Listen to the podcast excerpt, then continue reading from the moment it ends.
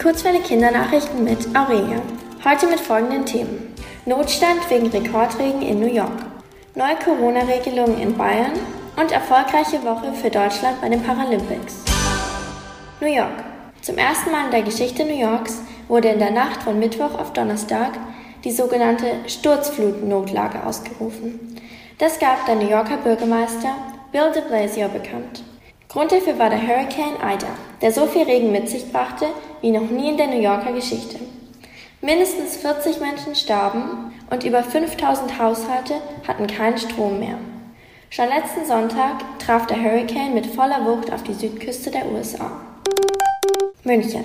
In Bayern gelten seit Donnerstag neue Corona-Regeln. Das hatte die bayerische Staatsregierung zuvor entsprechend beschlossen.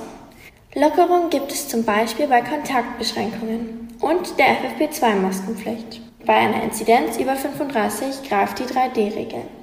Die 3G stehen dabei für geimpft, genesen oder getestet. Abgesehen davon ist eine Krankenhausampel ausschlaggebend für eine Verschärfung der Maßnahmen.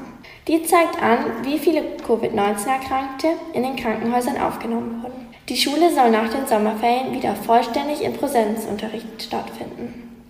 Dafür werden die Tests an den Schulen nochmal ausgeweitet. Außerdem müssen alle SchülerInnen auch am Platz eine Maske tragen. Tokio. Die deutschen SportlerInnen haben bei den Paralympischen Spielen in Tokio eine erfolgreiche Woche verzeichnen können. Bislang gewannen sie mehr als zehn Goldmedaillen in verschiedenen Disziplinen, wie Tischtennis, Schwimmen oder Schießen. Die Paralympics sind ein weltweiter Wettbewerb mit mehr als 20 Sportarten. Sie sind ähnlich zu den Olympischen Spielen mit dem Unterschied, dass bei den Paralympischen Spielen nur SportlerInnen mit einer körperlichen Behinderung gegeneinander antreten. Die Paralympics finden noch bis Sonntag, den 5. September in Tokio statt.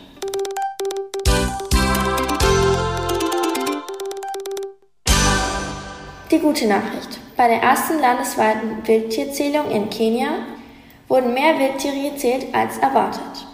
So leben weitaus mehr Tiere in dem Land als bisher angenommen. Besonders die Zahl der Giraffen, aber auch die der Elefanten stieg. Es wurden knapp 50 Prozent mehr Giraffen im Vergleich zu 2019 gezählt. Während in der Vergangenheit die Zahlen wegen Wilderei runtergingen, gibt es nun bei fast allen Arten, auch bei Löwen und Nashörnern, einen Zuwachs. Das Wetter.